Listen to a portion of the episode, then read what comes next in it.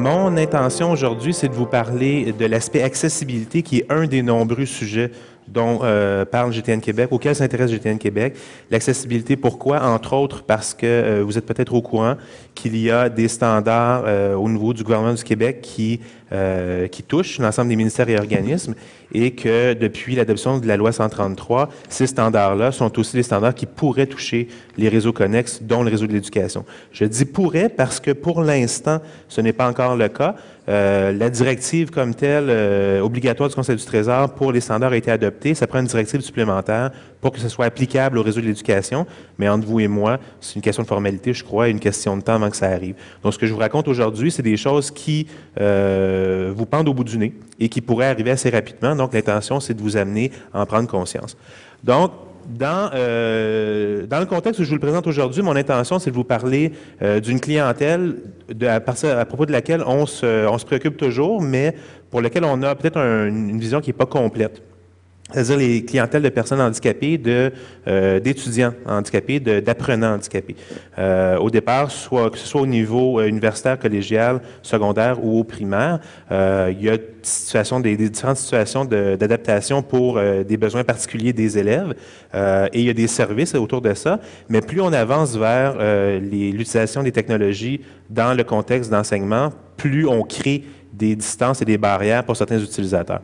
Donc, de manière générale, ce qu'on veut dire, c'est que pour les, euh, pour les, les, les, étudiants, les apprenants, euh, il y a évidemment euh, des situations particulières de handicap. Donc, un étudiant qui serait aveugle ou sourd a forcément des besoins d'adaptation particuliers auxquels on peut répondre et pour lesquels, éventuellement, on peut avoir de la difficulté à, euh, à, fonctionner comme, comme étudiant. Si, par exemple, euh, on met beaucoup de contenu en ligne dans des formats PDF et que ces formats PDF-là, par exemple, sont pas, euh, sont pas construits de manière à pouvoir être utilisés par des outils d'adaptation spécifiques. Par exemple, un lecteur d'écran ou un afficheur braille pour un, étudiant aveugle, ben, un PDF qui aurait été converti et qui est en fait une série d'images de texte dans un fichier qui les lie ensemble, c'est un document qui est absolument inutilisable pour cette personne-là.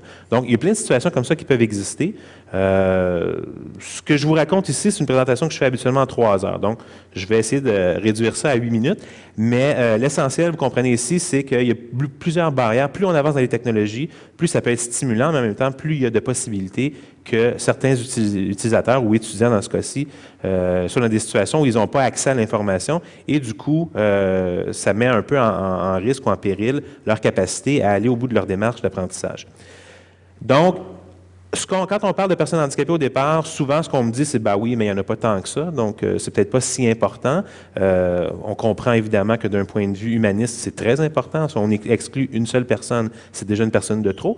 Mais au-delà des personnes handicapées comme telles, qui est déjà un groupe important, au Québec, on parle de 800 000 personnes qui euh, se qualifient comme personnes handicapées, selon Statistique Canada, donc c'est déjà beaucoup de monde. Au-delà de ces personnes-là, il y a plein de groupes que vous connaissez peut-être mieux. Les gens qui sont dans des situations de difficulté de lecture et écriture, les allophones, les gens qui utilisent euh, des technologies dans des contextes de mobilité, par exemple. On a ça de plus en plus euh, au cégep à l'université, entre autres, peut-être même au secondaire, j'imagine. Euh, donc, des gens qui vont commencer à utiliser le web avec des outils qui sont très performants au niveau des nouvelles technologies, qui sont donc des, des, possibilités qui, qui émergent, mais qui en même temps ont des ressources qui sont plus limitées et qui font en sorte que leur utilisation peut être différente, qui font entre autres euh, référence au fait que euh, dans leur contexte à eux, bien, par exemple, s'ils ont un plan de données avec un fournisseur et qu'ils doivent télécharger beaucoup de matériel pour votre cours, par exemple, bien, au bout du mois, ils vont payer pour leur utilisation de la bande passante. Ils n'ont peut-être pas les moyens de le faire. C'est la seule façon qu'ils utilisent le web. à ce moment-là, leur utilisation de vos contenus devient problématique parce qu'ils n'ont peut-être pas les moyens financiers de se les procurer puisque le plan de data à la fin du mois chez TELUS, Rogers World, serait trop cher pour euh, leurs moyens. Donc, il y a plein de gens encore là. On parle, quand on parle de, euh, de gens qui utilisent en contexte de mobilité, il n'y a pas vraiment de chiffres, mais on voit qu'il y a quand même beaucoup de monde et ça fait, euh, ça, s'additionne finalement. Vous avez peut-être vu cette statistique-là passer il y a quelques semaines. 49% des Québécois ont des difficultés de lecture. Ça venait appuyer sur une étude qui avait été faite aussi il y a quelques années où on parlait que 52% des gens avaient des difficultés au niveau de la littératie, un niveau ou un autre. 49% des gens, c'est pas tous des gens qui ne vont pas à l'école ou qui ne vont pas à l'université ou au cégep. Il y a forcément des gens là-dedans qui sont aussi touchés, qu'on rencontre au quotidien et qui se débrouillent dans le système. Si on parle d'accessibilité dans leur cas à eux, on les aide à mieux euh, passer à travers la démarche et forcément, on réussit à faire des meilleures, euh, à avoir des meilleurs résultats avec ces, avec ces étudiants-là aussi. Donc, on a en fait, de, ma perspective bien personnelle et bien, respectueusement, je crois qu'on a un devoir envers ces gens-là de s'assurer qu'on leur offre des contextes euh, d'apprentissage où ils peuvent se, réaliser au maximum de leur potentiel en justement en prenant en considération certaines, euh, certaines bonnes pratiques qui vont favoriser leur appropriation des contenus. On va de plus en plus vers la, euh, tablette numérique, donc on passe du cahier, du cahier Canada à, d'autres formes de, prise de notes. Ça a des impacts. On a de moins en moins de bouquins, on a de plus en plus de sites web. Les bouquins comme tels euh, peuvent faire l'affaire pour beaucoup de gens, mais des sites web, des fois, c'est plus compliqué à utiliser, à comprendre ou simplement à interpréter dans les contextes où on est. Donc, simplement prendre en considération encore là un certain nombre de... Euh, de bonnes pratiques au niveau de l'accessibilité, des standards d'accessibilité, va aider à faire en sorte que ces contenus-là deviennent facilement utilisables, même dans des contextes euh, plus, euh, plus, plus euh, émergents, finalement. Et aujourd'hui, on est avec des classes dans lesquelles il y a de la mobilité, il y a des tablettes, etc., les gens ont des laptops et tout le reste, où on sera demain, on ne peut pas dire encore, mais c'est clair qu'on va résolument vers euh, un usage de plus en plus fréquent des nouvelles technologies. Et forcément, c'est pas simplement de dire on passe d'un site web à un euh, d'un livre à un site web plutôt, mais c'est de voir l'ensemble de cette pratique-là et ce que ça implique au niveau des contraintes ou des difficultés que les gens pourraient avoir. W3AC, euh, de manière générale, bon, je vous épargne tous les, les acronymes de tout à l'heure, mais il faut comprendre qu'au niveau de W3AC, c'est un peu pour le web, c'est un peu comme ISO pour euh, l'ensemble des, normes qui régissent les industries qu'on connaît. Euh, tout ce qui est web, donc développement des langages pour écrire des sites web, euh, tout ce qui touche l'accessibilité, etc., sont des standards qui sont développés par le consortium W3AC. Au Québec, on a appliqué ces règles-là pour un standard qui s'appelle SGQRI 008, donc une autre bonne bouchée. SGQRI pour standard du gouvernement du Québec sur les ressources informationnelles et 008 parce que je crois que c'était le chiffre qui était disponible à ce moment-là, tout simplement.